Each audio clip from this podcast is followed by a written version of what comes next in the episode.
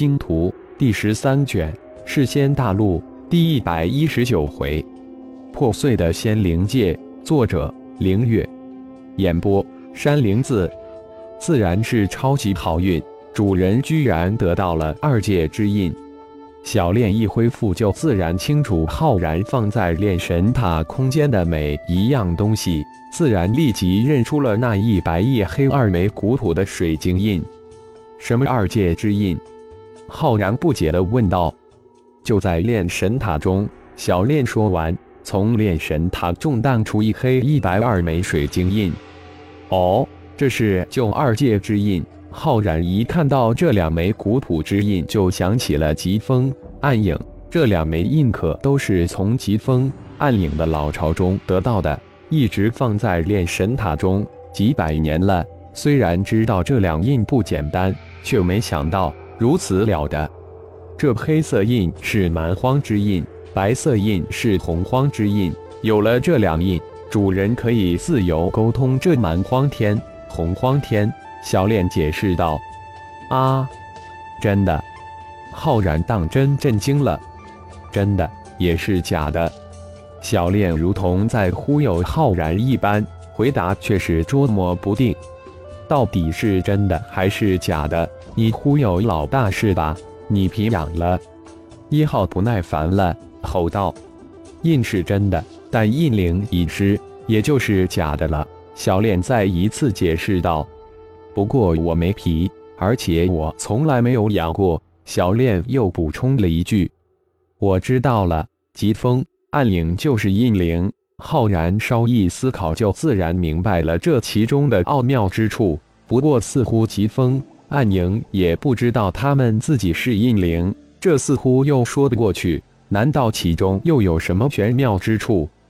主人的运气实在是太好了。这处称之为世仙大陆的空间之心也被主人得到了。主人知道空间之心是什么吗？小恋再次问道。还真不太知情。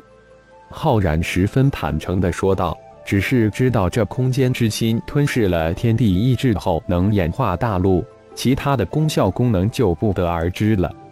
其实，空间之心就是界印的碎片。当年神界两派大战。”祸及仙灵界，仙灵界被打碎了，因此仙灵界之印也碎了。仙灵界的每一个碎片，最后会形成一个空间之心。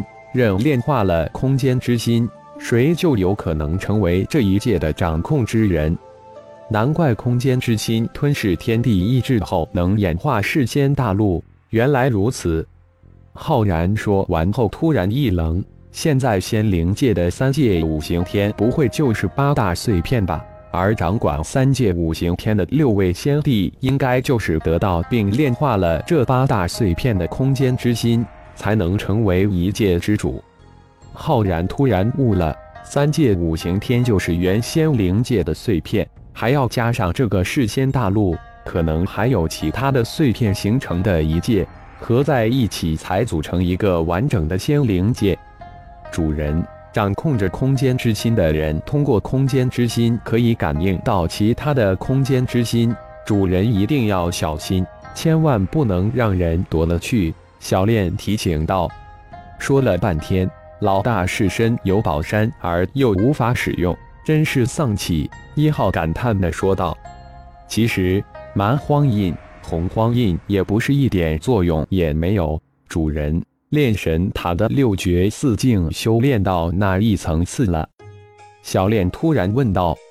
摄、困、炼、化、融五绝算是基本修炼成功了，只有影子绝没半点眉目。四境已经修炼到第三境二生三之境了。浩然如实说道。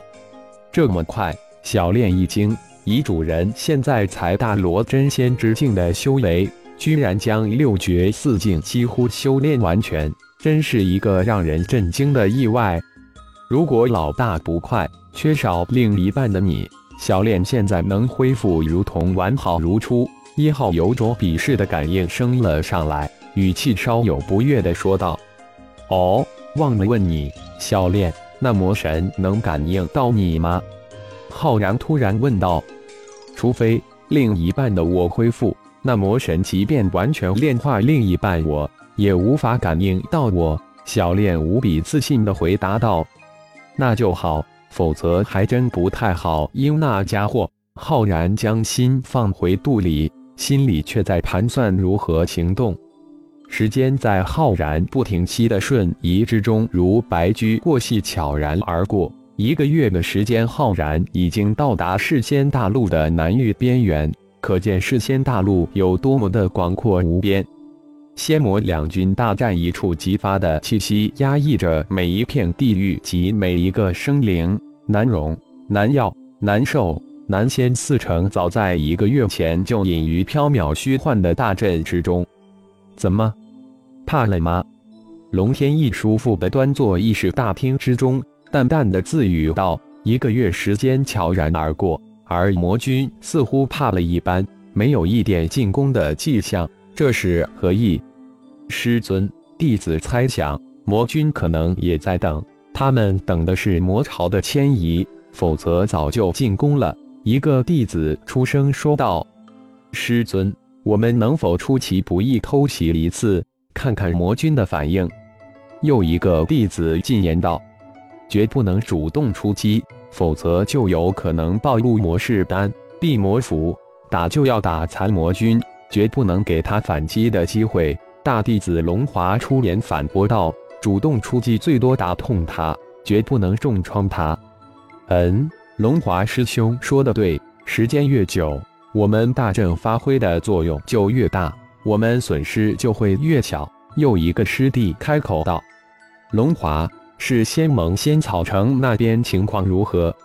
龙天一突然问道：“一个月的时间可以发生很多事，禀师尊。”血大盟主只怕也想不到魔君就这么跟我们耗了一个月。仙草城是仙盟那边应该不会有大的动作。不过太一仙网上的太一阁昨天重新开张了，不过这一次的模式单、地魔符价格已经涨了一倍了。现在的仙草城已经人满为患。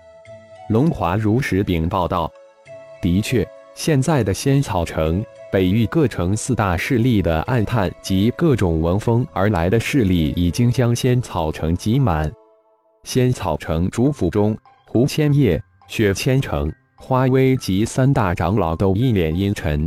现在的局面已经远远超出了他们的控制。仅仅昨天一天，仙草商行就卖出十万个太乙仙王连接灵器，今天又售出八万个。我们现在根本无法控制仙草商行。胡千叶的声音有些低沉。我们无法再次动用城卫来压迫如此多的势力，更别说其中还有其他三大势力掺杂其中。雪千城声音中充满了无可奈何。显然，其他三大势力想看我们是仙盟的笑话。其中的一个长老满脸的怒气。最可恨的是太乙教。如此不给我们是仙盟的面子，难道以为我们是仙盟真的奈他不何？